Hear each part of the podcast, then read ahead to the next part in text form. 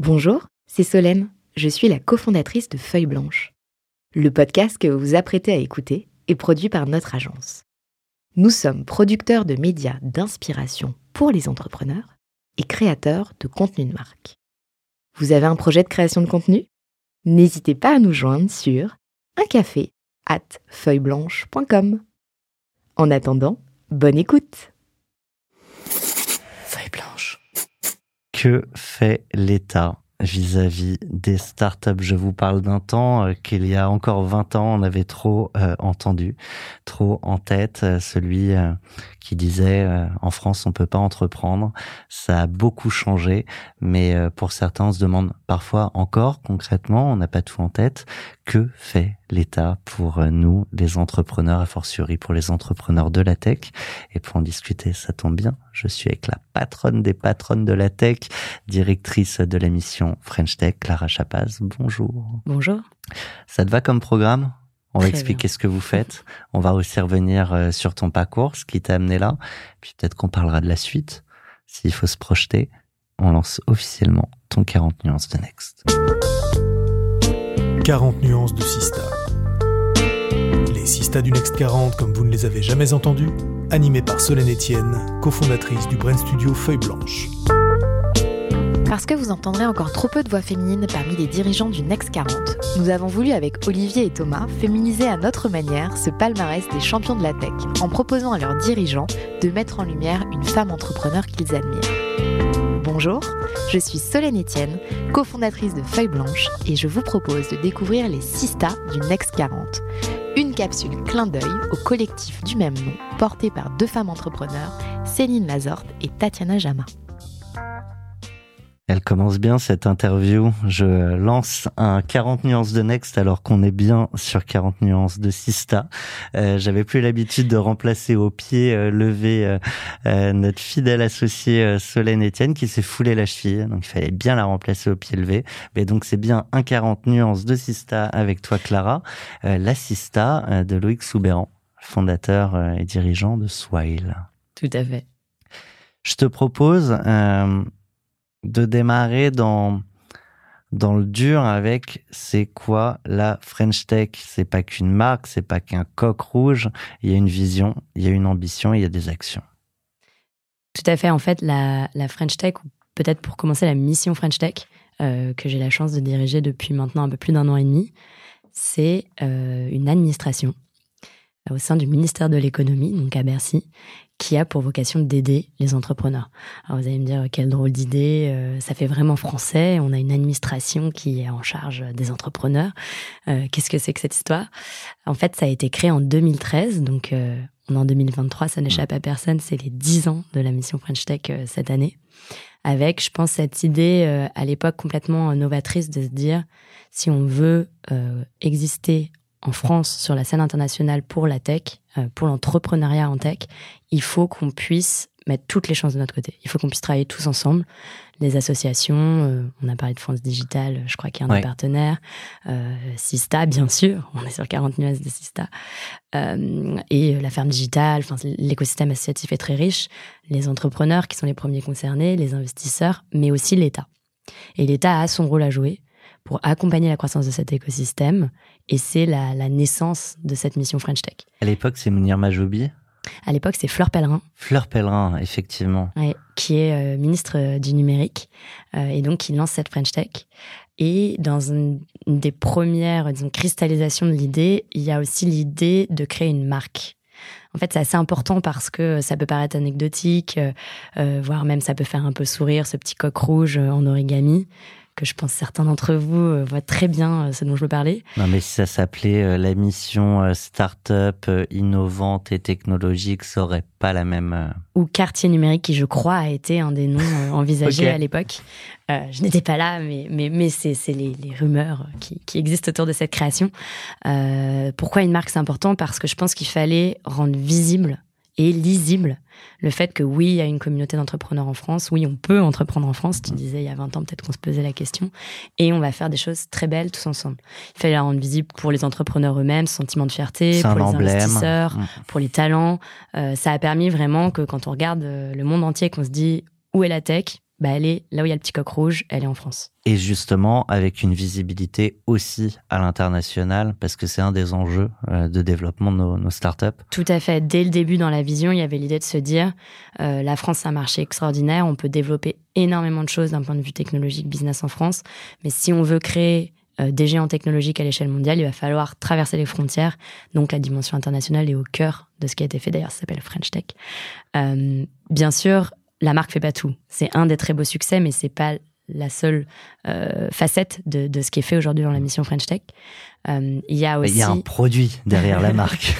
il y a aussi, et, et, et peut-être avant tout, un réseau incroyable de 99 communautés et 16 capitales French Tech. C'est un peu jargon, mais qu'est-ce que c'est avant tout? C'est des entrepreneurs qui ont réussi, qui euh, vont utiliser leur expérience et leur expertise pour finalement rendre à leur père, aux nouveaux entrepreneurs, du temps, de l'expérience, de l'expertise et, et, fédérer ces communautés d'entrepreneurs partout dans le monde. Donc c'est euh, euh, de French Tech Limoges à French Tech Lyon, en passant par French Tech Boston ou French Tech Bangkok. Il y a toujours quelqu'un pour accueillir les entrepreneurs. Donc déjà, ils peuvent se retrouver entre eux, échanger, partager euh, les bons plans, les écueils à éviter aussi. C'est, ça va quand même au-delà de ça.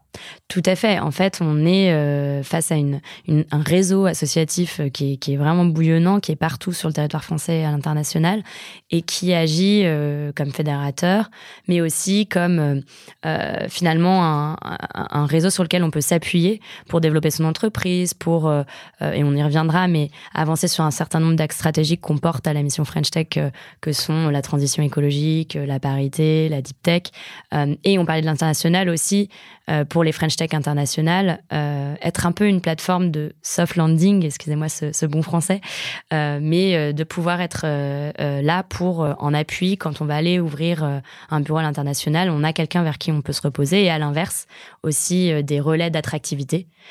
parce que partout où ces associations French Tech locales sont, on peut faire rayonner la marque French Tech, on peut attirer, du coup, en France, dans les startups du Next du French Tech 120 ou toutes les startups de la French Tech, des talents et des investisseurs qu'ils auront rencontrés.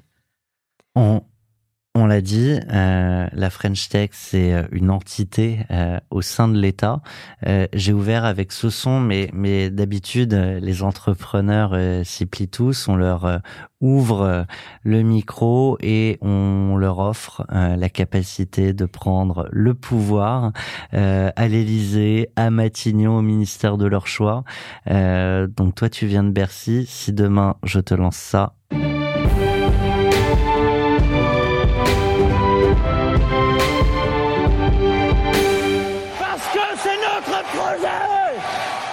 et que je te propose de porter une idée, une vision, une transition alors j'ai une chance euh, assez exceptionnelle, c'est que euh, bah, finalement les personnes euh, dont tu parles, aujourd'hui c'est mes patrons. Donc je peux travailler sur des sujets que je pense sont extrêmement importants pour le dynamisme de l'écosystème et pour la suite de l'écosystème. Et ces projets, on les porte euh, et, ça, c'est vrai que c'est assez exceptionnel finalement. Euh, donc, si je dois en choisir un, je pense que aujourd'hui, euh, dix ans après, on connaît, d'ailleurs, je crois que c'est 60% des Français ont au quotidien affaire aux startups de la French Tech. On a dans notre téléphone Blablacar, euh, vente privée, vente privée, euh, back market. Euh, on utilise ces, usages sont rentrés dans le quotidien. D'ailleurs, on dit fais-moi un Lydia. voilà, on, a, je pense, les entrepreneurs et entrepreneuses ont transformé la façon dont un certain nombre d'entre nous vivent au quotidien, dans notre vie perso et aussi dans notre vie pro. D'ailleurs, avec tout un nombre d'outils qui ont été développés. Euh, une grande partie de ces fameuses licornes ou scale-up, ou, en tout cas celles du, Next 40, euh, aujourd'hui, on, fait leur succès principalement dans euh, des outils plutôt numériques. on est aujourd'hui à l'avenir, enfin à l'aube même au début, même ça a quand même sacrément commencé pour certaines des technologies, d'une révolution technologique incroyable. Euh, que ça soit dans le secteur de l'intelligence artificielle, bien sûr, de la cybersécurité, euh, de la 5G, euh, toutes les infrastructures numériques d'un côté, dans la santé, dans la transition écologique, tous ces secteurs clés d'avenir qui sont les secteurs de France 2030, ce grand plan d'investissement qui a été annoncé il y a maintenant quasiment deux ans, sont des secteurs sur lesquels finalement... L'État, un, met des moyens. On met des moyens et parce que la compétition internationale finalement repart un peu à zéro. Euh, on, il n'y a pas d'ordinateur quantique aujourd'hui qui fonctionne dans le monde entier. Tout est à construire. Il y a beaucoup d'acteurs de, de, qui sont dans cette course, mais tout est à construire. Et on a l'opportunité d'être les leaders sur toutes ces révolutions euh, technologiques. Euh, et je pense que c'est ça euh, qu'on porte, notamment avec le programme French Tech 2030. Comment on met le meilleur de l'État, le secrétariat général euh, pour l'investissement avec le plan France 2030, la BPI bien sûr qu'on ne présente plus, euh, qui finance les entrepreneurs et l'accompagnement euh, de la mission French Tech derrière ces entreprises. Euh, on a parlé quantique, je pense à Pascal, on a parlé transition écologique, je crois que tu as reçu Zplug et NW Storm. Comment est-ce que ces entreprises qui vont trouver les solutions de demain, qui sont pas toutes du numérique, il y en a des numériques, mais qui sont aussi pour la moitié d'entre elles des startups industrielles, industrielles vont pouvoir se développer et créer les technos dont on a besoin, mais aussi réindustrialiser la France. Donc là, ça veut dire, alors ça tombe bien parce que nous, on adore le Next 40, c'est le podcast qui leur est dédié, mais comme on en retrouve beaucoup d'un palmarès à l'autre, d'une année à l'autre, on se demande quand est-ce qu'on va mettre fin à notre podcast parce qu'on les aura tous eus. Heureusement, certains écrivent des livres. Euh, ce qui nous donne l'occasion de les recevoir de nouveau. Mais donc là, on va avoir un nouveau palmarès. Tout à fait. On aura euh, D'ailleurs, aujourd'hui, euh, on dévoilera à Vivatech euh, la liste euh, de la centaine d'entreprises du French Tech 2030 qui sont ces entreprises d'innovation de rupture, les pépites de toutes ces technologies critiques que je viens de citer, qui ont un potentiel énorme et de transformation de la société et business parce que on est sur des, des marchés qui sont en train de se construire et qui vont être énormes. Donc là, il y a des vraies révolutions à prendre en, marche. Euh, la capacité euh, et l'aura que peut avoir la French Tech pour euh, illustrer, mettre en lumière ces startups. Et du coup, ce que je trouve intéressant, c'est de voir ce que vous avez fait sur le Next 40. Alors, elles se doivent beaucoup, ces startups, hein, euh, dans, dans la visibilité qu'elles ont eue. Mine de rien, toutes celles qui sont passées par le Next 40 euh, témoignent, mais peut-être tu le diras aussi avec tes mots, et j'imagine qu'ils te le racontent aussi, de ce que ça leur a apporté. Tout à fait. En fait, je pense qu'il y a l'aspect visibilité, crédibilité. On parlait de marque. Euh, le Next 40, peut-être même euh, sans vraiment l'imaginer comme tel, est devenu une marque. Aujourd'hui, euh, je suis un talent, je veux rejoindre une startup de la French Tech, je vais regarder est-ce que la boîte est French Tech 120 ou Next 40. Je suis un investisseur. Euh, notamment étrangers. Ça rassure, bien sûr. J'ai atterri en France, je vais regarder la liste des Next 40. Donc c'est devenu un gage de crédibilité. Mais au-delà du, du, label, euh, il y a tout un programme. Et je pense que ça, c'est ce que parfois le grand public ne voit pas. Euh, je parlais des métiers qu'on fait dans l'administration. De, de, la mission French Tech. On a euh, toute la partie visibilité et marque dont on a parlé, l'origami, le coq. Euh, on a euh, toute l'animation de réseau dont j'ai parlé, le réseau de proximité. Et le troisième métier, c'est l'accompagnement. Alors, on n'est pas un financeur, on n'est pas la BPI, on n'est pas non plus un incubateur, mais euh, en fait, derrière le Next 40 se cache une équipe assez exceptionnelle. Euh, je peux d'autant le dire que je travaille avec eux au quotidien. C'est ton équipe. et euh, de, de, de, de, personnes qui vont être des facilitateurs de toutes les démarches que ces startups du Next 40 French Tech, French Tech 120 peuvent avoir à faire avec l'État. Je prends un exemple concret.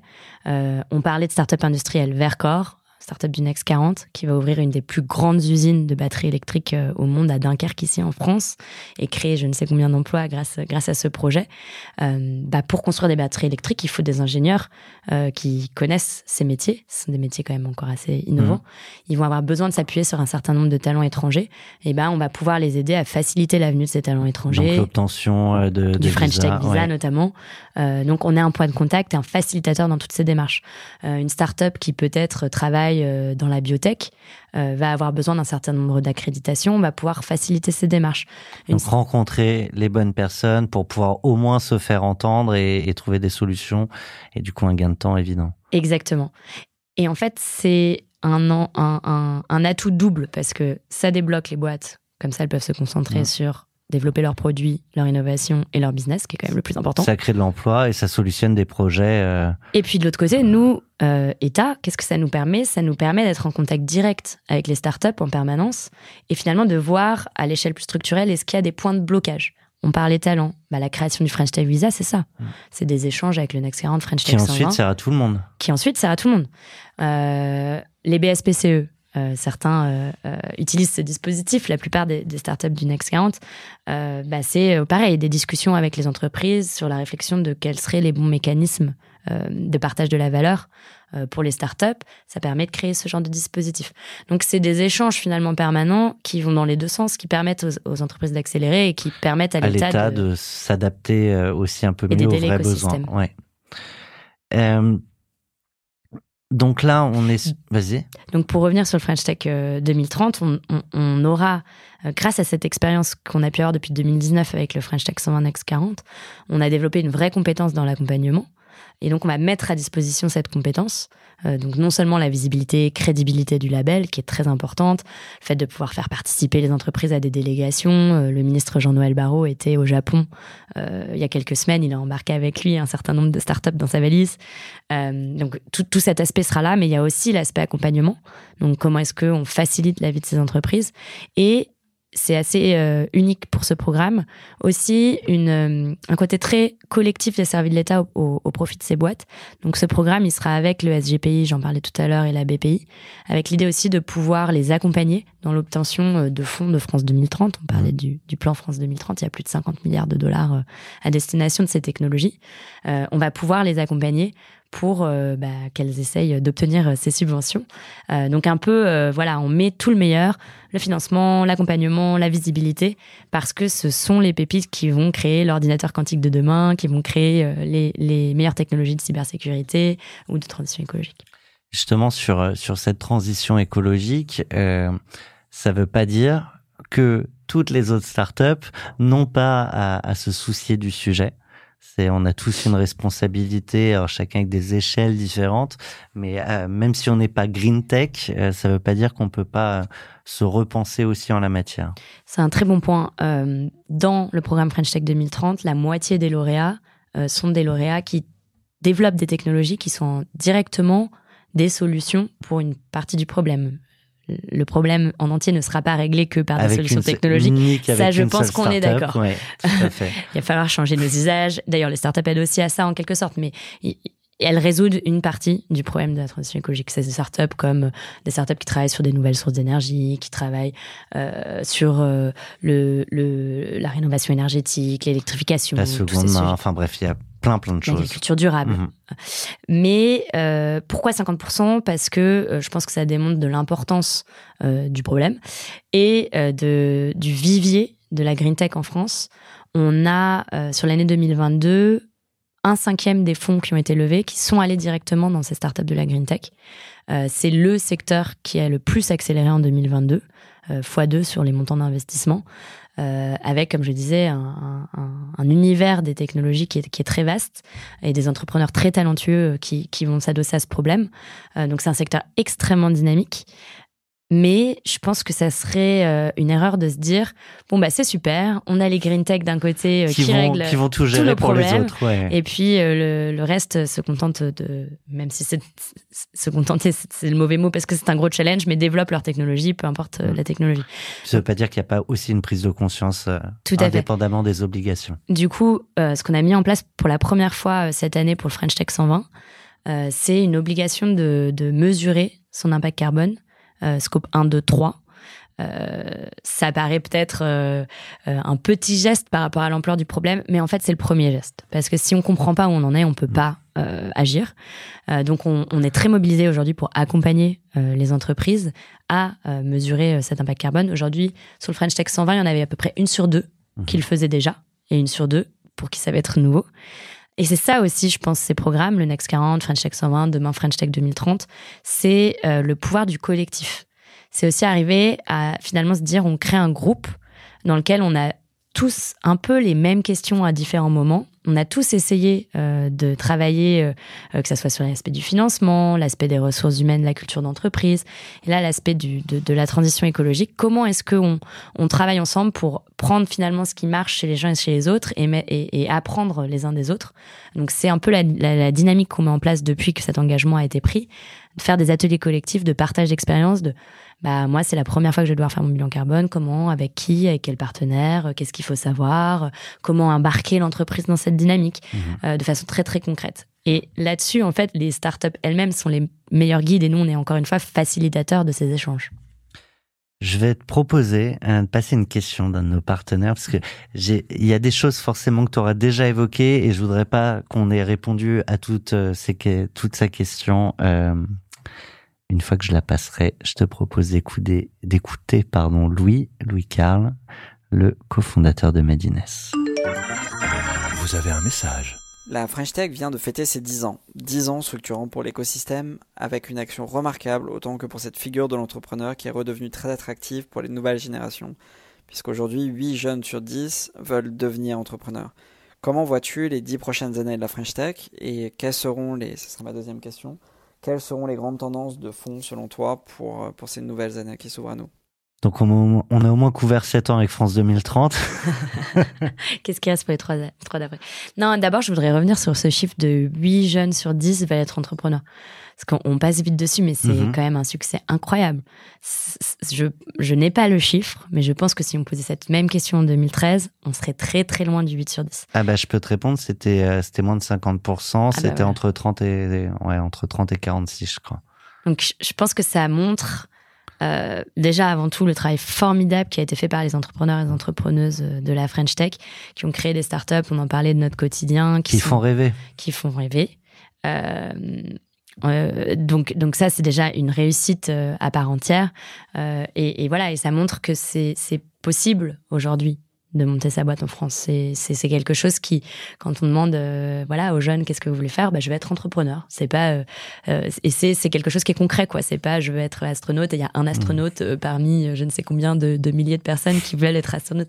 Donc je pense que c'est un très beau succès et qu'il faut il faut s'en féliciter collectivement parce que c'est cet aspect collectif dont je parlais au début, mais d'avoir eu autant de, de mouvements associatifs, l'État, les entrepreneurs eux-mêmes, les investisseurs qui ont tous poussé dans le même sens, ça fait qu'on en est là aujourd'hui et qu'on a les beaux succès euh, bah, qui sont tous interviewés euh, dans ce podcast. Donc euh, on peut on peut se féliciter, même si se féliciter n'est toujours très français. Je pense que c'est important de le faire parce qu'il y a, y a un, très très gros travail qui a été fait. Tout en ne faisant pas croire, on en parlait un petit peu avant que euh, ça se fait en claquant des doigts, une réussite. Euh, on n'arrive pas au Next 40 euh, parfois sans douleur ou sans sacrifice, en tout cas pas sans travail et, pas sans ambition. Tout à fait. Et je pense que bah, ce podcast en est l'illustration. Hein. Chaque entrepreneur qui passe ici a eu des hauts, a eu des bas. on parlait de Loïc Soubéran euh, qui m'a nommé du coup pour euh, pour ce podcast. Euh, Loïc, euh, je pense l'a, l'a raconté dans le podcast, mais dit lui-même que quand il a commencé Swile, le produit qu'il avait en tête à la base n'est pas du tout le produit que Swile est aujourd'hui. Mmh. et c'est à force de d'adaptation, de résilience, qu'il est arrivé là où il est aujourd'hui. Et c'est peut-être la, qualité, je pense, que qu'on a le plus vu dans les entrepreneurs, cette, cette, cette résilience, cette énergie euh, euh, qui, qui, finalement surpasse les obstacles. Quoi. C'est un peu cliché ce que je dis, mais, mais, mais c'est, c'est très vrai et on en a besoin. Et, et, bon, je vais quand même répondre à, dans dix ans. oui, on ne t'a pas oublié. Une fois qu'on s'est félicité, c'est très bien, mais on est clairement loin d'être arrivé. Euh, je pense que ça, il faut quand même se le dire. On a une trentaine de fameuses licornes, mais plus, de façon plus importante, euh, en tout cas pour, pour nous, on a surtout un million de personnes aujourd'hui qui travaillent de façon directe ou indirecte dans les startups. Donc ça a pris une ampleur exceptionnelle. Euh, mais euh, ça n'aura échappé à personne que quand on regarde les très grandes entreprises de la tech mondiale, qui ont toutes été créées dans les 20 dernières années, qui ont toutes une place énorme dans l'économie mondiale, je pense bien sûr aux GAFA, à mes compagnies, il n'y a pas de start-up française. Il n'y a d'ailleurs pas de start-up européenne. Euh, donc, il y a encore du chemin. Il y a encore une opportunité énorme de continuer à construire ces géants. Et surtout, comme je le disais tout à l'heure, on est au début, aux prémices euh, d'un certain nombre de révolutions technologiques qui, qui ouvrent ces opportunités. Donc aujourd'hui, il faudra être les premiers. Aujourd'hui, je pense que l'énergie collective, elle est là. Elle est, euh, il y, a, y, a, une vague technologique qui arrive. On ne veut pas la louper. L'État est là avec France 2030. 50 milliards d'euros et quelques. Euh, le plan French Tech 2000, le, pardon, le programme French Tech 2030 pour accompagner la BPI est extrêmement mobilisée. Les investisseurs.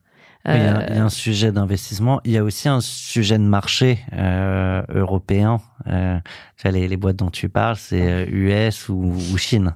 Globalement. Tout à fait. Je pense que la dimension européenne est critique aussi dans, dans, dans ce succès.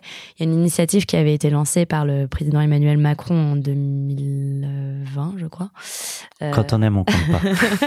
qui s'appelle Scale Up Europe, euh, qui visait à mettre en commun les scale-up de, bah, de toute l'Europe pour se dire quels sont les freins qu'on identifie tous aujourd'hui euh, comment est-ce qu'on peut s'associer l'Europe pour avancer plus vite et créer finalement cette dynamique à l'échelle européenne.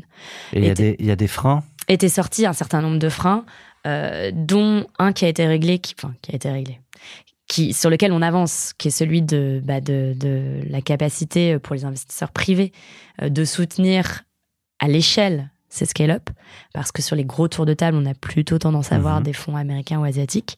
Il y a une donc Scale-up Europe a donné son nom à un fonds de fonds euh, qui a été euh, annoncé l'année dernière et qui est la première partie euh, est close depuis ce début d'année. Bruno Le Maire en a parlé. C'est 4 milliards d'euros. On va commencer là à voir les, les, petits, quoi. Tout à fait. 4 milliards d'euros qui sont déjà disponibles dans ce fonds de fonds. À terme, 10 milliards par tous les pays de l'Union européenne, les plus gros qui ont contribué à ce fonds, et qui vont aller vers des fonds d'investissement qui ont la capacité de lever plus d'un milliard d'euros, donc vraiment pour des très gros tickets derrière. et c'est important parce que c'est aussi un enjeu de souveraineté. Mmh. Si on veut créer euh, le quantique, l'intelligence artificielle euh, ici en Europe, mmh. euh, il va falloir aussi qu'on puisse les financer. Donc ça, c'était un des aspects. Si tu vois autre chose pour finir de répondre à Louis? Donc l'Europe, la deep tech, on en a parlé. L'Europe, on en a parlé. Troisième plan, celui des talents. Euh, je pense que dans les dix premières années, on a fait, euh, comme on l'a dit, énormément de progrès sur le fait que la French Tech maintenant a une vraie place euh, dans l'économie française, mais aussi dans les usages. Il y a un enjeu peut-être qui reste, c'est dans ce dynamisme qu'a créé la French Tech, notamment au niveau de l'emploi et des talents, euh, une vraie question de besoin d'ouverture. Euh, je pense que ça n'aura échappé à personne que si on a besoin euh, euh, de ce type de podcast, c'est parce que l'écosystème reste très masculin, l'écosystème reste aussi très grande école, l'écosystème reste aussi très parisien.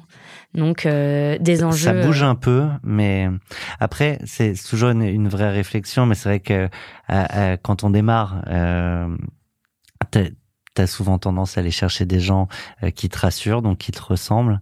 Et en fait, c'est un changement de mentalité qu'il faut et, en vrai, c'est très humain, malgré tout. Et c'est pour ça que on voit cette tendance, par exemple sur la parité, on la voit en France, mais on la voit dans tous les autres pays. Hein. La France n'est pas le mauvais élève. Mais justement, je pense que c'est exactement pour la raison que tu viens de donner qu'il faut se saisir du problème de façon proactive. Commencer à le dire déjà. Parce que si on on, mesure pas, on prend pas conscience, et du coup on n'implémente pas de solution. C'est comme pour l'impact carbone. Tout à fait. savoir nommer pour. Euh, Et c'est tout, c'est cette dynamique finalement qu'on qu'on a suivi pour créer une initiative. Là, je vais, je vais parler de la parité, mais on, a aussi des programmes tout aussi importants sur la diversité au sens large, mais sur euh, une dynamique et, une initiative qu'on a construite l'année dernière qui s'appelle le Pacte Parité, euh, avec l'idée de se dire. Est-ce que c'est lié à ta carte blanche? Allez, on part sur la carte blanche. carte blanche pour 40 nuances de Next. Du coup, on m'a donné carte blanche sur un sujet qui me tient à cœur. Et sans grande surprise, j'ai pris celui des femmes dans la tech. Euh, vous allez me dire s'il y a déjà ce podcast, est-ce qu'on a encore besoin de parler eh des ben, femmes Je te confirme qu'on en a besoin. Euh, on n'a pas tout résolu, hein. ça, ça, fait 2-3 ans. et C'est une vraie question parce que euh, j'entends une petite musique. J'en parlais avec un certain nombre de, de femmes dans la tech euh, notamment Tatiana Jama de, de, Sista, qui entend un peu la même de Oh, mais les gens en ont marre, gender fatigue. Je pense On parle de gender fatigue. Il n'y a aucun concept, je pense, qui mérite plus que le concept de gender fatigue. Euh, et oui, il faut continuer à en parler parce qu'on est loin d'être arrivé. Tu peux inventer la gender routine aussi. Et, et, et, il faut euh, surtout agir. Euh, je pense qu'on on est tous capables de d'initier ce changement. Parce qu'on a tous des biais et donc on est tous finalement euh, participants au fait que on en est. C'est pas pour dire que euh, c'est la responsabilité euh, des de, de, voilà de, des uns et des autres, mais mais mais il faut en tout cas qu'on ait ce problème consciemment à l'esprit si on veut que les choses bougent. Pour le pacte parité, qu'est-ce qu'on a fait? On a rassembler un certain nombre de, de, de CEO et C-level du French Tech 120 Next 40. ça, c'est suite on est donc l'année dernière sorti du palmarès French Tech 120 Next 40, février 2022. Et il y avait aucune femme CEO dans le Next 40. Et à la même époque. Sur le. L'année dernière. Ouais, troisième palmarès. cette année, il y en a une. C'est la CEO de Pigment. Éléonore. Éléonore. Crespo. Tout à fait. Dont on a dit que c'était la première, mais je tiens à rappeler que la première, c'était Julia Bijawi. Tout à fait. Et qu'après, il y a eu Alix de Sagazan pour Abetesti. Tout à fait. C'est possible, oui. Fais-moi confiance. Oui, je te crois, je te on, crois. On les suit de près. Je te crois. euh, et du coup, euh, donc on est, on, voilà, on, on, est à cette période, et donc forcément, en plus au même moment, euh, il y a quelques changements de direction au CAC 40, et donc trois femmes sont nommées successivement à la tête du CAC 40 Orange, Veolia, NJ. Et donc euh, voilà, donc en fait là il y a deux, deux façons de, de, de, réagir. Je pense que euh, ce programme il est là depuis longtemps. Il y a des, des, gens formidables qui travaillent dessus. On parlait de Sista, euh, ça fait des années qu'elle travaille sur ce, sur ce sujet. Euh, Willa, euh, très très embarquée. On les soutient d'ailleurs euh, énormément avec la mission French Tech. On est on est on est très fiers de pouvoir participer à leurs initiatives, mais on a voulu aller plus loin et donc on a rassemblé donc les, les dirigeants du French Tech 120 X40 qui avaient envie de participer en se disant qu'est-ce qu'on peut faire à l'échelle des boîtes pour que ça change. Euh, donc, euh, ce qui était intéressant, je pense, deux anecdotes. Première anecdote, quand j'ai commencé à contacter les CEO, un certain nombre euh, de CEO m'ont dit, donc rappelons que les CEO du Next 40 étaient tous masculins. Masculin. On me dit complètement, nous on est à fond, on est mobilisés, ce sujet, on va avancer, on avancera plus vite si on travaille en collectif, voyons ce qu'on peut faire. Mais j'imagine que pour tes ateliers, tu veux une femme. Et, et, et, j'en parle parce que euh, déjà, je pense que c'est, c'est et bien sûr, je ne voulais pas que des femmes. ben non, c'est à, chaque, à tous de saisir. Parce que c'est en travaillant ensemble qu'on peut aller plus vite. Mais je pense que c'est, c'est une vraie question. C'est il faut que tout le monde se sente légitime de pouvoir travailler sur le sujet. On n'a pas besoin d'être une femme pour travailler sur les sujets de femmes. Au contraire, on a besoin de tout le monde. On a besoin du collectif. On a besoin que que les hommes mettent en place, euh, mettent en place, euh, prennent conscience du sujet, mettent en place des choses. Et on a la chance euh, d'avoir eu des CEO extrêmement engagés dans la construction de ce pacte parité. Et je le, je le souligne parce que euh, je pense que c'est pour ça que c'est une réussite cette initiative. Et ensuite, deuxième chose euh, qui est importante à souligner, je pense que la plupart, enfin pas la plupart, mais certaines personnes ont osé dire, nous, on s'est dit, bah, on est entrepreneur de la French Tech, on a des équipes qui ont en moyenne 35, peut-être 40 ans. Euh, ce qui est un autre sujet d'ailleurs. Mmh. Euh, on n'a pas ce problème, on connaît. Euh, le problème de la parité, on le connaît, on est sensibilisé. et en fait, c'est seulement, et je reviens à mon histoire de bilan carbone, en commençant à mesurer. Qui se rendu compte que. On se rend compte que, bah ouais, on connaît, mais on est comme tout le monde. et il y a une étude de Sista et BCG qui est sortie, qui a montré qu'il y a 23% de femmes dans les comités de direction des startups du French Tech aujourd'hui. Mais, mais moi, le chiffre qui me reste en tête, qui, qui je pense est et le plus important, il y a 25%, donc une start-up sur quatre, où il n'y a aucune femme au COMEX. C'est-à-dire que toutes les technos là dont on parlait tout à l'heure. Ça, il n'y a pas besoin d'études pour le mesurer assez facilement autour d'une table. tout à fait. Tout à fait. Mais toutes les technos dont on parlait tout à l'heure, euh, les décisions stratégiques sont prises dans des salles où il y a en tout cas une absence de, de, de diversité de genre. Et donc, on a travaillé collectivement pour se dire, bah, une fois qu'on s'est dit ça, qu'est-ce qu'on peut faire? Et, et c'est un, une succession d'engagements très concrets. Euh, revoir les processus de recrutement pour qu'ils soient plus inclusifs. Les processus, comment est-ce que on s'assure que la représentation de l'entreprise soit paritaire mmh. Les processus au retour de congés parentaux, parce que c'est un, un, vrai sujet dans une boîte qui va très très vite. Comment est-ce qu'on réonboard euh, les femmes quand elles sont parties euh, euh cette semaine pour pour leur congé maternité? Et aussi se dire, exemplarité. On va pas attendre que euh, on soit des grandes entreprises pour devoir se plier aux quotas qui mhm. sont, euh, selon moi, une grande chance qu'on a en France. Je pense, je pense à la loi Copé-Zimmermann ou à la loi Rixin pour se dire on veut atteindre la parité dans les conseils d'administration euh, et donc aussi cette démarche.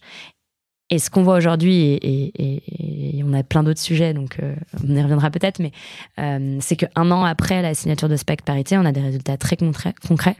On a des boîtes comme Conto qui sont passées de 33 à 43% de femmes dans leurs effectifs. On a euh, des boîtes comme Devialet qui, lors de leur dernière levée de fonds, ont dit bah nous on veut la parité au board. Donc euh, Mhm. ça va être euh, un truc non négociable dans la levée et qu'ils l'ont fait. Euh, donc euh, voilà, c'est des petits changements, c'est des petits, des petits gestes, mais qui je pense sont importants pour prendre conscience, mesurer et ensuite implémenter et en faire un sujet prioritaire.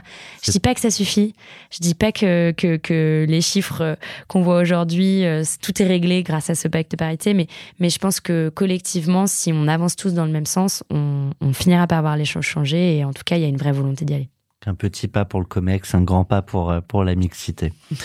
Euh, il y a, quand on, quand on aborde ces, ces sujets-là, il y a aussi du coup le, le nombre de femmes entrepreneurs qui lèvent des fonds, c'est un des combats de euh, qui ont peut-être pas ces billets-là. Ou ce serait marrant de voir si finalement des, des boîtes montées par des femmes ne recrutent finalement euh, beau- beaucoup plus de femmes et si c'est les mêmes proportions euh, inversement.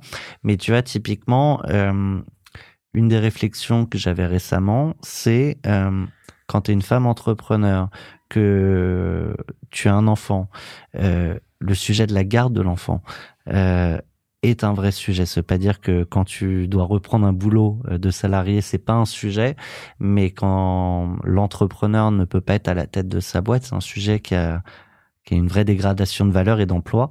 Est-ce qu'il n'y a pas des choses à porter aussi tout là-haut?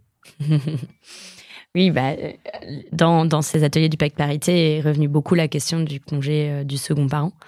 Euh, donc euh, déjà, je tiens à souligner, Et que ça, c'est bien, ça va dans le bon sens. on, euh, on- on peut se réjouir, même si bon, 30 jours reste 30 jours, mais se réjouir qu'il y a eu une avancée, qui a été d'ailleurs le fruit d'une énorme mobilisation de la French Tech. Ouais. C'est le Parental Challenge parental act. Parental Act, pardon, Parental Act, euh, qui, Deviens parent challenge. voilà, tout à fait. qui, euh, qui, a, qui a poussé et initié finalement ce changement. Donc c'est possible euh, Ouais. quand la société civile se saisit d'un sujet de voir qu'ensuite ça peut donner euh, lieu à l'évolution de loi. Et c'est génial. Et je pense qu'on on peut remercier tous les gens qui sont extrêmement engagés dans, dans, dans tout ça. Euh, mais euh, oui, un certain nombre d'entrepreneurs disaient, euh, bah moi, euh, mais homme ou femme d'ailleurs. Hein, parce que je pense que euh, on, on, on a tendance à se dire waouh, elle est entrepreneur et elle a un, un enfant en bas âge. Mhm. Euh, parce qu'on a encore une fois les biais de se dire euh, c'est plutôt la femme qui va garder Ouais. l'enfant. Euh, mais je pense que pour un entrepreneur, Mais ça marche dans les deux Masculin, sens. ouais, ça marche dans les deux sens. c'est tout autant un challenge. Mais donc d'avoir une solution de garde à minima euh, pour pouvoir continuer de développer sa boîte, c'est un sujet. C'est un sujet. Et, un autre sujet qui est venu dans, dans, dans ces ateliers du pacte parité, c'est aussi le sujet du remplacement de congé maternité. Parce que c'est vrai qu'en France, on n'a pas systématiquement déjà le, le réflexe, alors qu'en euh, en réalité, euh, quand une, surtout dans des entreprises qui vont aussi vite et qui ont des ressources quand même relativement contraintes, euh, bah, on a besoin de remplacer les gens quand ils passent en congé, Mm. partent en congé parentaux. Et, et, et, et une question que je trouve intéressante, même si j'ai pas la, la, La réponse. réponse, mais de, de la valorisation du remplacement de congé maternité. Euh, comment est-ce qu'on fait en sorte que ça soit attractif euh, pour les gens de se dire, bah voilà, je vais- viens pour je vais que- venir quelques pour semaines, remplacer mois. un congé Ouais. maternité sur un poste exceptionnel, je vais apprendre quelque chose. Euh, et c'est vrai qu'il y a, il y a peut-être quelque chose à imaginer là-dessus. C'est intéressant. Eh ben, à garder. hein. Si vous avez derrière vos, vos écouteurs euh, la solution, n'hésitez pas à les partager. Je te propose euh, une transition. Allez, plus ou moins habile, mais on reste à peu près sur, sur ces thématiques. Mais ça fait pas trop mal. Euh, C'est le moment de ta claque. Euh, je t'ai demandé de réfléchir à un moment où, où tu as une claque, salvatrice ou non d'ailleurs, et, de nous la partager. On va rester dans le thème. euh, J'ai déjà parlé de, de, ça, mais, mais c'est le premier truc qui m'est venu à l'esprit. Donc, j'ai été nommée à la mission French Tech en octobre 2021 et je prenais mon poste en novembre 2021, donc 30 jours après.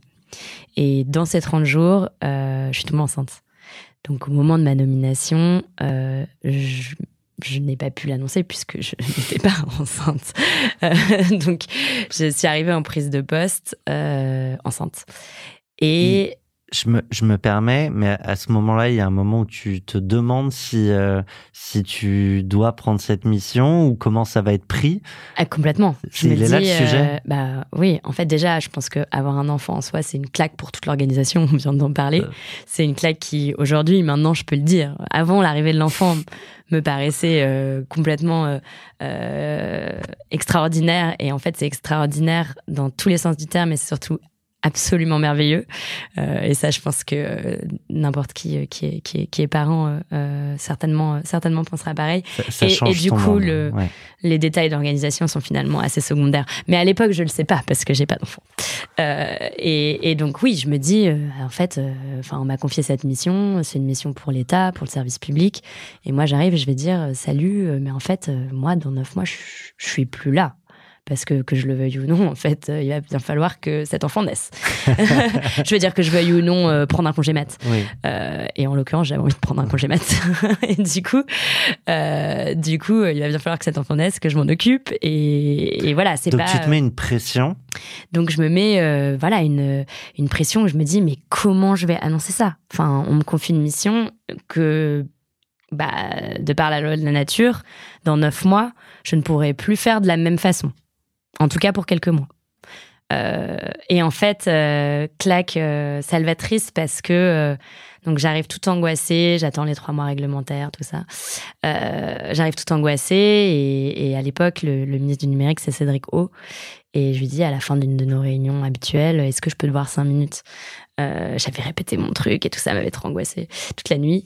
Et il me dit, mais attends, mais c'est génial. Euh, pourquoi tu stresses C'est la meilleure chose. Et je lui dis, alors je vais prendre le plus le congé mat le plus court possible. J'ai regardé sur internet, c'est huit semaines. Donc moi je vais prendre huit semaines. Je serai joignable tous les jours. Ne t'inquiète pas, je suis là. Et quand je passe à la 8 semaines de 4 jours, ça nous amène à lundi. Et il me dit, alors surtout, tu ne dis à personne ce que tu viens de me dire, parce que t'en sais rien. Parce qu'en fait, ça se trouve, t'auras envie de prendre les 16 semaines, ça se trouve, t'auras envie de prendre plus, ça se trouve, t'auras envie de déconnecter, ça se trouve, t'auras pas envie de déconnecter. Donc, Écoute-toi. et tu fais comme tout le monde, tu planifies ton congé maternité, tout le monde va s'en sortir. Et il m'a dit cette anecdote que j'ai déjà donnée aussi, mais que j'adore. Tu prends une règle de 40 cm, c'est à peu près une carrière, et maintenant tu prends 3 mm. Ça, c'est un congé mat. Franchement, ça va aller. Ça va aller pour tout le monde. J'aime bien la métaphore. Heureusement qu'il m'a dit ça parce que j'ai pris mes 16 semaines de congé maternité et ça a été un moment exceptionnel et pour rien au monde j'aurais raccourci. Donc, et, et, et, et tout s'est bien passé et ça s'est bien passé aussi parce que j'ai une équipe extraordinaire qui a euh, tenu la baraque pendant euh, pendant ces semaines-ci et qui euh, voilà en plus a vécu un changement de, de cabinet hein, parce qu'il y a eu des élections Mhm. entre temps donc nouveau ministre et ça s'est très bien passé ça s'est très bien passé. Et oui aujourd'hui au quotidien bah parfois c'est un peu folklorique mais euh, mais mais tout ça se gère Euh, Oui, il y a eu des millions de parents avant nous et euh, et il y en aura des Oui. millions après. Et je dis pas que c'est facile pour tout le monde. Et je pense qu'il y a des gens qui sont dans des situations mille fois plus compliquées que la mienne. Et j'ai énormément de chance d'avoir un soutien familial exceptionnel, d'avoir aussi euh, une voilà une, une, une maîtrise de, de, de comment je m'organise. Euh, mais euh, mais je pense que et, et, et je dis salvatrice aussi parce que en fait j'ai beaucoup hésité à en parler et j'en ai parlé. Et le nombre de personnes qui m'ont écrit pour me dire je suis trop contente que tu en aies parlé parce que euh, je veux prendre ce poste, j'ose pas parce que je suis enceinte ou j'ai envie de me lancer mais je me dis que je veux un enfant donc c'est peut-être pas le moment. où je vais lever des fonds, mais je viens d'apprendre que je suis enceinte, que vont penser les invests. On a entendu ça aussi. Et en fait, Mm. euh, euh, beaucoup beaucoup de femmes, bien sûr, on aimerait que ça soit pas un sujet, hein, moi Mm. la première, hein, mais beaucoup beaucoup de femmes se posent cette question. Et si on attend le moment parfait, ceci cela, si on se dit que c'est pas possible, euh, je pense que on, on, Tu peux attendre une vie comme on ça. passe à côté de, de, de- d'opportunités et, et du coup, faut, en fait, faut y aller et on, on trouvera des solutions. Et je pense que surtout aujourd'hui, bien sûr, il reste plein plein de choses à faire, mais la société a quand même beaucoup évolué sur ça. Je sais pas si c'est le passage du Covid qui a rendu visible la vie personnelle des gens ou, ou autre, mais en tout cas, on, on, on, on peut s'organiser. Et je disais à une, une, une des personnes avec qui j'ai échangé sur ce sujet suite à, suite à, à- à tout ça, euh, oui, j'ai peur, je postule pour un nouveau poste et j'ai peur que si je leur dis, ils vont plus vouloir euh, me donner ce poste. Je dis, mais en fait, si tu leur dis et qu'ils réagissent comme ça, je pense pas que tu as envie d'aller dans cette boîte. Il est là le sujet. Mm. Donc il faut leur dire. Donc voilà, c'était peut-être la claque euh, non, je, Ça non, permet de tester ses employeurs aussi. Euh, bah écoute, super transition. Je te propose de, de parler de toi. Euh, comprendre d'où tu viens, euh, peut-être à quoi tu, euh, tu aspires, tu respires. C'est euh, le moment. Allez, relaxez-vous. Et maintenant, on parle de vous Je te propose de me raconter euh, quelle était la petite fille euh, Clara il y a quelques années? On part euh, très, très loin dans le passé. Ouais, ou- tu, ouais, ouais, Ouais. Tu, peux, tu peux fermer les yeux, t'allonger. Ok, très bien. Alors moi, j'ai grandi dans un village de la forêt de Fontainebleau qui est très connu pour l'escalade. Donc c'est un village de 700 habitants, donc faut se projeter, on est au milieu de la forêt, euh, avec euh, tout ce qui va avec. Donc un environnement, on n'est pas dans une grande ville, donc on est très libre, il n'y a pas de, de danger. euh, À part les vipères. à part les vipères, c'est ouais. vrai, c'est très vrai, c'est très vrai. J'ai eu la chance de ne pas, pas, pas me faire piquer, mordre. Euh, on est dans une école où il y a trois niveaux par section. On est à l'ancienne. hein. donc, donc euh, t'as maternelle, CP, CE1 dans une classe, et puis la classe d'après, c'est E CE2, CM1, CM2. Donc ça pose un peu le cadre. Et, euh, et pourquoi je raconte ça? Pour deux choses. Je pense que euh, j'ai du coup eu un côté assez scolaire. Enfin, je sais pas si c'est du coup, mais en tout cas, eu un côté assez scolaire. Toujours l'envie d'apprendre plein de choses, en écoutant ce que ce qui se passait dans la classe, des, enfin dans la même classe, mais chez les grands. Ouais, avec les plus grands, Euh, s'inspirer des. Voilà, développer une petite curiosité comme ça. Euh, et, euh, et je pense que le fait de grandir dans un monde qui est relativement, euh, je veux dire, d'un point de vue physique, euh, Fini, petit mais ouais. libre, m'a aussi donné envie de beaucoup explorer. Euh, donc très vite après, euh, j'ai suivi le parcours euh, un peu classique, prépa, grande école, machin. Euh, Et, et tu vas aller explorer et je suis allée explorer. pendant des années ouais, pendant euh, 9 ans, j'étais à l'étranger, en Asie. en Asie. Ça a commencé au Japon, à Okinawa, donc sur une île du sud du Japon, tout, tout, tout au sud, où j'ai fait un stage dans un hôtel pour apprendre le japonais. Où je me suis retrouvée plutôt à ouvrir la porte que à parler japonais. Enfin, remarque, je disais bienvenue dans cet hôtel en japonais. Tu, Euh. comment, tu sais encore le dire, je présume. Samades. voilà. Euh, parce que mon japonais était pas très très bon, donc euh, rapidement on m'a fait comprendre que c'était pas tout à fait adapté. Donc finalement, t'as pris la porte Voilà. après l'avoir ouverte. J'ai- pris la porte. Euh, mais c'était la première ouverture vers, vers l'Asie au sens large. Et du coup, à la fin de mes études, je suis revenue dans la région, d'abord à Hong Kong, puis à Bangkok, puis à Singapour. Et c'est là où j'ai rejoint euh, les startups. Cet univers tech. Euh, tout à fait. Euh, d'abord dans un projet C'est le pendant de Zalando, hein, c'est tout ça à fait, Zalora. Donc on est en Thaïlande, euh, 2012. euh, pour, pour poser le cadre, encore une fois, il n'y a pas de e-commerce. En fait, on, on fait partie des boîtes qui créent le e-commerce. Euh, Il y a 60 millions d'habitants, 6 millions de cartes bleues. Sur ce 6 millions de cartes bleues, il y a à peu près 1 million de cartes bleues qui peuvent payer en ligne. Donc, et nous, on veut lancer un site de e-commerce. donc, il faut tout Donc il va y inventer. avoir un peu de rame Ouais, à sortir. ouais, il faut sortir les rames. Ouais. Euh, donc, euh, faut tout inventer. Le cash on delivery, euh, la logistique. bah, il y a pas de la smile delivery. donc, on a notre propre fleet, à, à- notre propre flotte à, à créer. Et ton premier job, pardon, mais ton premier job, c'est je m'occupe de la newsletter. Oui, donc moi je débarque, c'est vrai. Je débarque chez Zalora. J'avais fait des stages très analytiques, euh, plutôt dans des grands groupes d'ailleurs, chez Apple. Enfin, c'était pas un aussi grand groupe qu'aujourd'hui à l'époque, mais ça restait, c'était la tech, mais plus, plus grand groupe. Et, euh, et du coup, le seul truc que je savais faire, c'était les chiffres, quoi. Donc, on me dit, ah bah très bien, les chiffres CRM, tu vas t'occuper euh, de, de, de tout ce qui est newsletter. Et puis, en fait, rapidement, on avait une personne qui devait coder les newsletters et qui, du jour au lendemain, vient plus trop au bureau. Mais bon, les newsletters, faut les envoyer. Donc, euh, j'ai dû apprendre à tu coder apprends. des newsletters. Donc, je me retrouve à coder les newsletters. Le vendredi soir, fallait coder les trois newsletters de la C'est pas semaine. du drag and drop comme on peut avoir aujourd'hui. Non, il n'y avait pas les magnifiques outils de la French Tech qu'on a aujourd'hui. Donc, euh, donc voilà, expérience un peu, un peu terrain. Et, euh, et puis Tu après, prendre le market.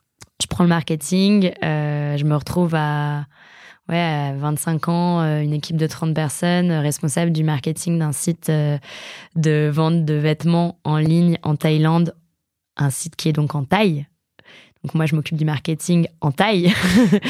et autant j'avais appris un peu le japonais, autant le thaï, je parle pas beaucoup, euh, même si je prenais des cours à l'époque. Mais du coup, tu as quelqu'un qui te traduit ce que tu es en train de faire. Bah, Du coup, je m'entoure de, de, de, de, personnes de confiance, on travaille ensemble, mais c'est, voilà, c'est, ça aurait pu être une des claques d'ailleurs dont, j'aurais pu parler.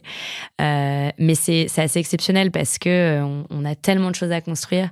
Euh, tout va très vite euh, et, euh, et, voilà et j'ai la chance de pouvoir expérimenter différents métiers à une vitesse une vitesse assez assez mais, mais du coup parce que je me sur une boîte comme ça, tu pourrais te dire, je vais mettre quelqu'un qui sait parfaitement parler à mes équipes, avec l'ensemble des, des membres du, du board, du COMEX. Euh, et ils choisissent toi et tu vas grandir en fait tu vas grandir dans la boîte. Donc c'est tu te charges de la strat euh, tout à fait. ouais.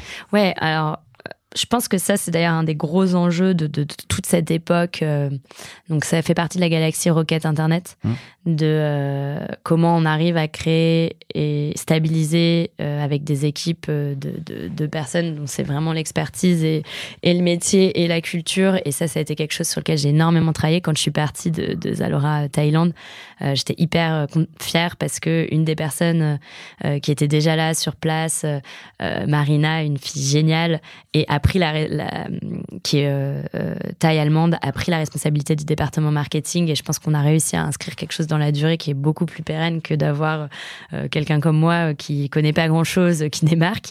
donc ça, c'était peut-être un des, un des aspects clairement où je pense qu'on ferait les choses aujourd'hui. J'espère qu'on le ferait, on le ferait peut-être un peu différemment et plus vite. Mais, mais oui, bah le, il n'y a pas à rougir. Enfin, ça a bien grandi. Le, positif de tout ça, c'est que du coup, on met des gens complètement inexpérimenté euh, et on grandit avec l'entreprise et on apprend à faire euh, tous ces métiers. Euh, et, et c'est une chance exceptionnelle. Et tu vas prendre la direction à un moment de cette boîte? Oui, en fait, cette boîte, Zalora en Thaïlande, à la, à la fin de, de, de, de l'aventure. Désolé, j'accélère un peu. Ouais, hein. On décide de. Enfin, ça se passe en deux temps. On décide d'abord que la Thaïlande et le Vietnam, c'est des business trop difficiles à opérer d'un point de vue unit economics le unit économique, c'était quelque chose déjà à l'époque. La vérité, c'est que tu parlais pas taille. et euh, du coup, on, se dit, bon, bah, peut-être qu'il faut reconcentrer les opérations de Zalora dans des pays où les paniers moyens sont plus élevés, Singapour, Taïwan, etc. Et finalement, on arrive à transformer ça en une acquisition. Et donc, on vend Zalora Thaïlande, euh, l'équivalent des galeries Lafayette locales. Euh, et donc c'est assez chouette parce que on passe d'un scénario où potentiellement on allait arrêter la boîte à un scénario où on la vend à, à, quelqu'un dont on avait pas mal besoin. On m'en veut pas, j'accélère, mais ensuite direction les US pour un MBA et Harvard avec une amie, je crois. Tu vas décider de lancer bah, ta propre startup. Euh, ça va aller assez vite. Vous avez décidé de ne pas poursuivre. Je trouve ça toujours intéressant et je t'ai demandé si on pouvait en parler, donc je me, je me permets. Euh, mais ce qui fait qu'à un moment, euh, à part, avec un projet, on décide de dire stop. Ouais, tout à fait. C'est pas une décision facile hein, parce qu'on était, on était vraiment mobilisés sur le projet. Et on avait des, des, des, des, signes très positifs. Lullaby, ça s'appelait. Ouais, Lullaby. C'est en deux mots une marketplace euh, spécialisée dans les produits pour enfants euh, parce que les enfants ils grandissent très très vite. Ils n'ont pas besoin de leurs affaires très longtemps et pourtant ça coûte quand même bien cher. Euh, donc euh, pourquoi euh, ne pas faciliter finalement euh, le, le, commerce et la revente de produits entre familles? Euh, et donc on, on part avec cette idée. a priori, a priori, il y a un problème en tout cas. Je sais pas si c'est la bonne solution, mais il y a un problème. Euh, et du coup, on voilà, on, on, travaille sur ce projet pendant toute notre deuxième année. On monte le site, on, on, a nos premiers premiers produits mis en vente, clients, etc. Et en fait, on décide de pas continuer pour une raison perso.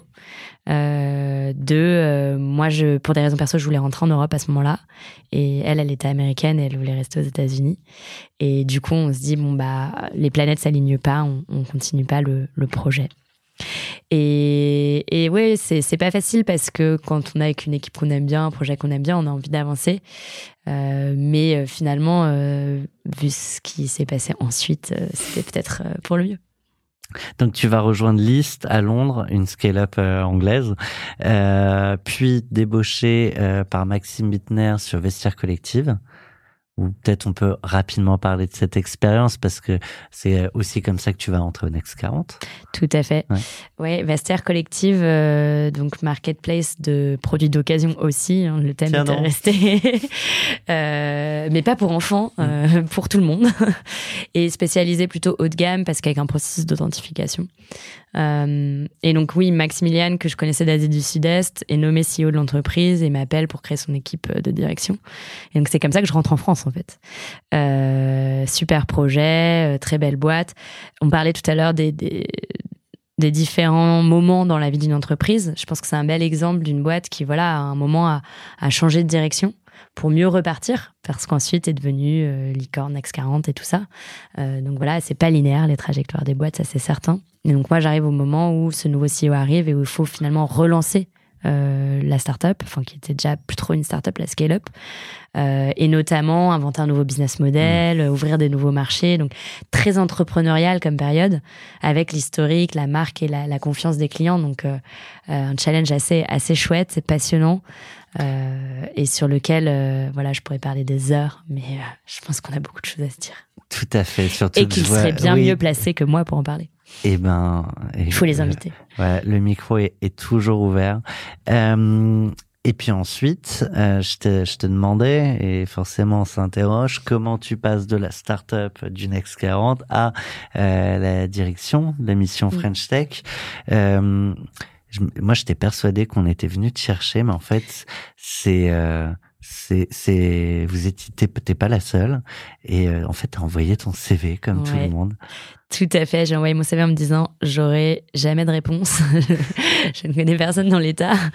Euh, mais si, j'ai eu une réponse. Et euh, oui, bah après Vestiaire, j'avais envie de. En fait, j'avais envie de contribuer. C'est- C'est extrêmement énergisant de contribuer au succès d'une boîte.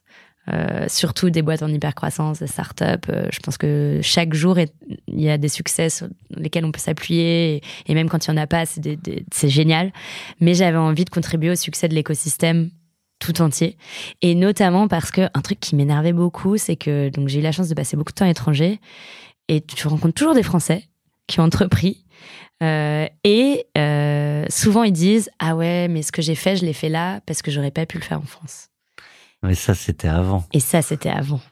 Et du coup, montrer que c'était avant, ça, c'était vraiment très excitant comme projet. Et donc, je pense que j'avais euh, cette petite musique de, de- et l'envie de dire, mais non, c'est pas vrai, en fait. Parce que moi, quand je suis rentrée en France, donc je pars en 2010, je rentre en 2019. Et la French Tech de 2010, celle de 2019 a beaucoup changé.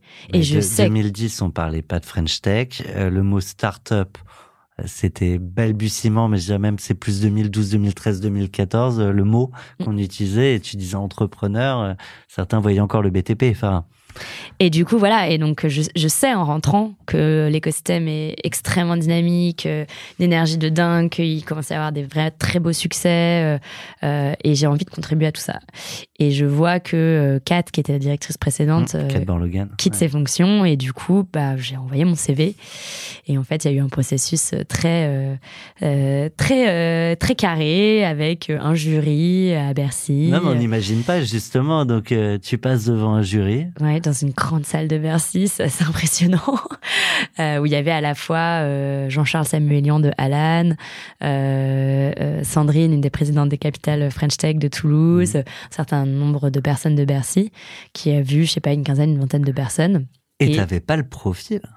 J'avais pas le profil, oui. C'est vrai que j'apprends à ce moment-là que Cédrico, qui est le ministre de- du numérique de l'époque, euh, dit qu'il veut vraiment quelqu'un de l'administration. Pas tout à fait moi. Euh, mais donc, comme quoi, hein, le, le processus est- n'est pas biaisé parce que le jury lui présente ma candidature. Et donc, ensuite, j'ai rencontré Cédric et, euh, et finalement, je l'ai convaincu, j'espère. Enfin, tu je en pense. rigolé, tu m'as dit, ouais, ouais. Tout à fait. Il me l'a dit d'entrée. tu sais, je veux quelqu'un de l'administration. et, euh, et voilà. Et, et donc, j'ai eu la chance de prendre, de prendre cette mission. Je te propose un jeu. Allez.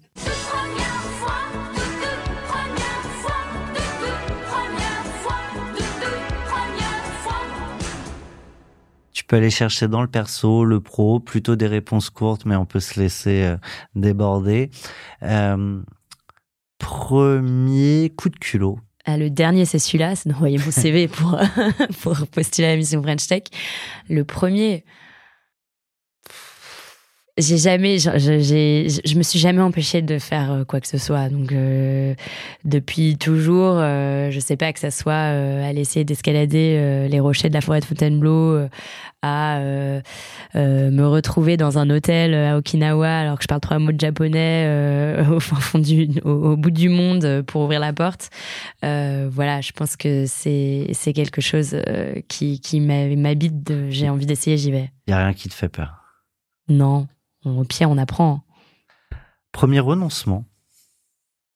Hmm. Premier renoncement, si je sais, euh, vrai renoncement dont je me souviens clairement. En fait, à la fin du lycée, euh, j'ai parlé du fait que j'étais un peu scolaire. Moi, j'aimais toutes les matières. J'aimais les maths, j'aimais l'histoire géo, j'aimais euh, la physique chimie, j'aimais la SVT. Et donc, euh, je postule un peu à, à tout, quoi. Ça pouvait être aussi bien école d'ingénieur qu'école de business, parce que j'avais envie un peu de tout faire. Et puis à un moment, il faut choisir. Et donc j'ai pris la voie business, éco, euh, prépa éco et machin. Et, euh, et c'est un renoncement parce que euh, parce que il y a des sciences en, en classe prépa éco, il y a des maths, mais euh, il y a quand même tout un pan euh, des sciences qu'il n'y a plus et, puis euh, ça ferme la porte d'être ingénieur. Donc euh, voilà, faut choisir. Le fameux choisir, c'est renoncer. Première nuit blanche, ou en tout cas la, la plus importante. Tiens, tu sais quoi, je vais prendre la dernière. Derrière la blanc. Ouais. bah, en ce moment, on prépare Vivatech, euh, donc euh, il y a pas mal de boulot.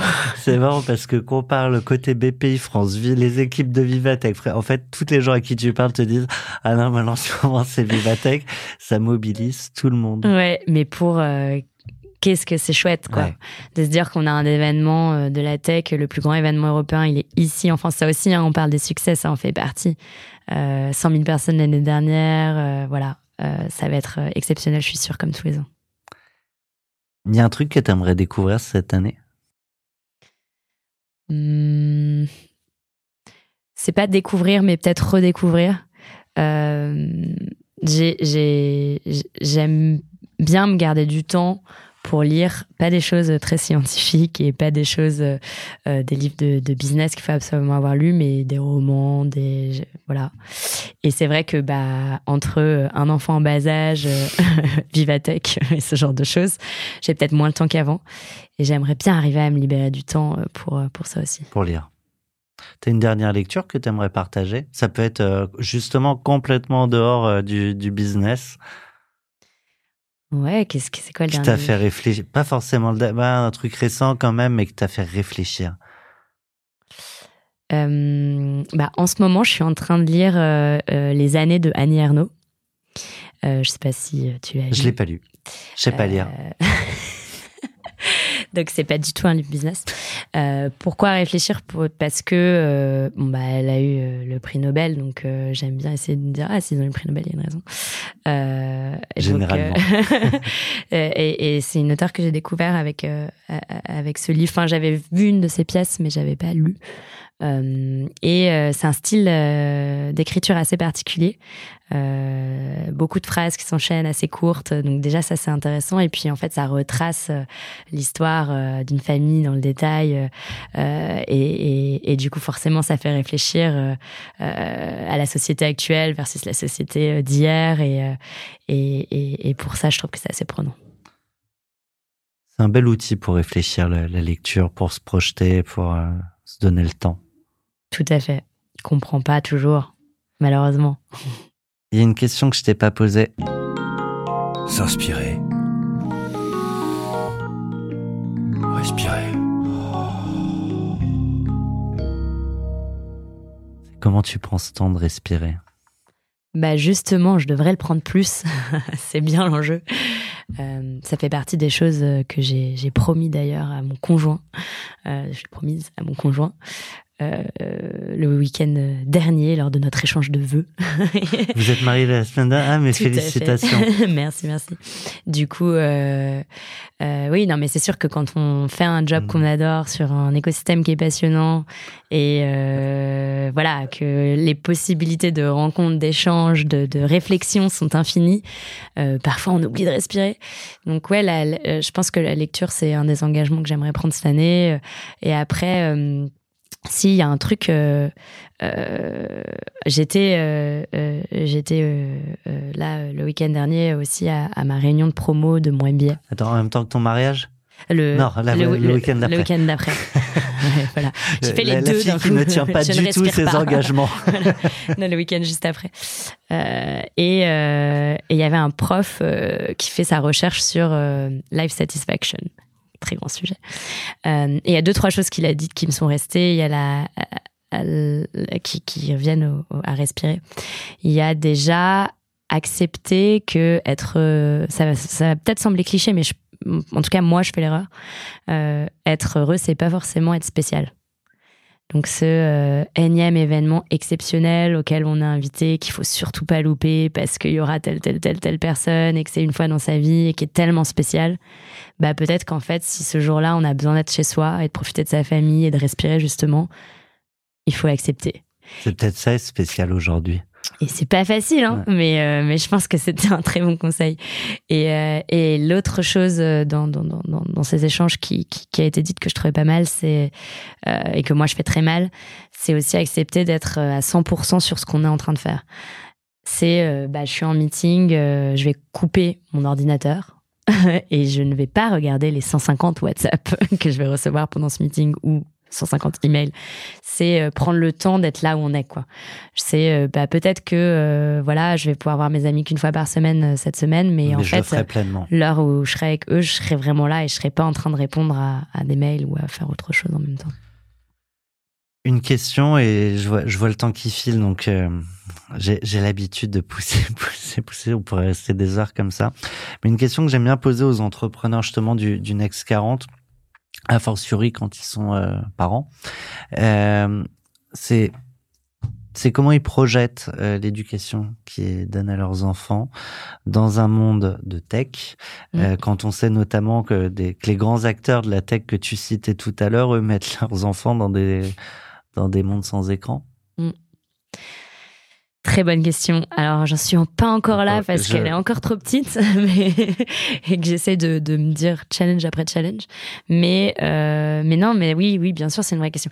Il y a le monde sans écran et il y a aussi euh, une, des, une des questions qui, qui m'anime euh, aujourd'hui, enfin, en tout cas, qui me fait beaucoup réfléchir. C'est un monde qui, je pense, va être bouleversé par l'intelligence artificielle.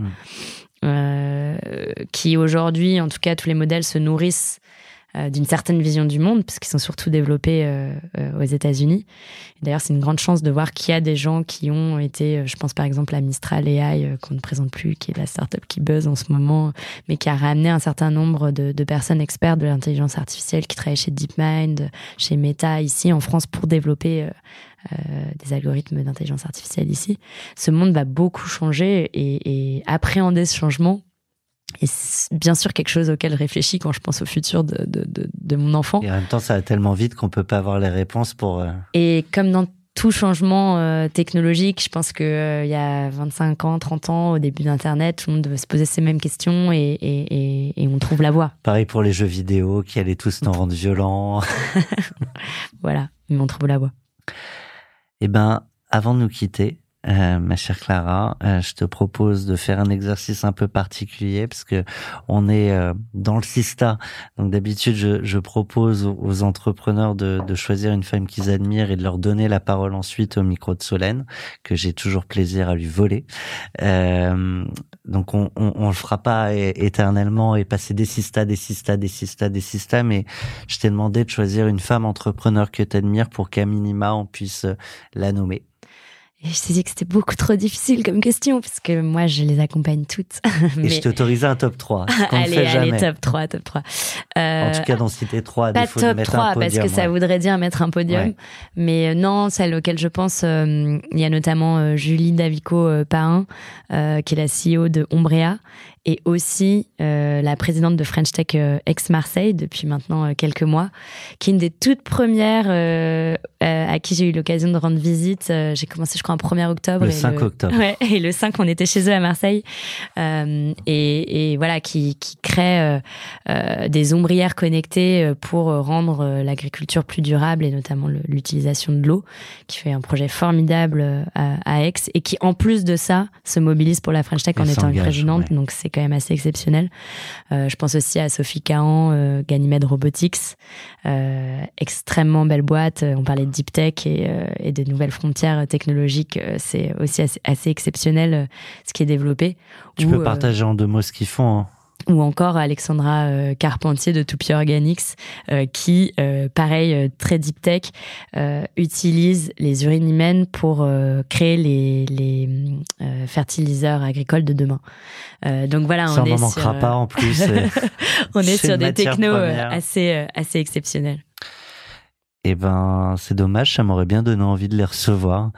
Faut, faut les faire faut, rentrer au. Les trois. Et il y, y, en a qui rentrent au.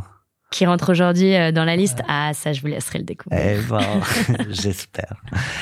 Un immense merci. Euh, merci. Un, un, gros plaisir. Et on se quittera pas sans la question de celui qui nous a fait nous retrouver aujourd'hui, la question de Loïc, qui va nous amener à nous projeter pour les prochaines années. Ben, la question, du coup, c'est euh, quand est-ce que tu comptes te relancer dans le grand bain d'entrepreneuriat? Et bim, dernière question qui envoie. Euh, c'est une très bonne question. En fait, c'est difficile de réfléchir à cette question quand on est dans une mission aussi passionnante que celle dans laquelle je suis. Donc, je vais faire une réponse un peu différente, mais là aujourd'hui, je me dis plutôt euh, qu'est-ce que j'ai envie de, faire dans l'année et demie qui me reste de mon, mandat à tête de French Tech. Euh. C'est un mandat renouvelable euh, c'est un mandat renouvelable. Qui peut l'être, ok. Qui peut l'être, ouais, une fois. Euh, et, euh, et, je pense que cet enjeu de, de, de, de nouvelles frontières technologiques et d'accompagnement des startups, notamment startups industrielles, c'est un enjeu qui est passionnant, sur lequel il y a encore tout à construire. Et je pense que c'est extrêmement important parce que euh, ça relie toutes les thématiques dont on a parlé. Ça relie aussi la thématique de l'ouverture des talents, de différents métiers en fait qui sont créés par ces startups. Si je résume euh, ce que j'ai compris de toi, c'est une mission dans laquelle tu n'es pas obligé de choisir parmi tous les sujets qui t'intéressent et sur lesquels il y a, là pour le coup, il y a un vrai impact Tout à fait. possible. Eh ben merci. Merci.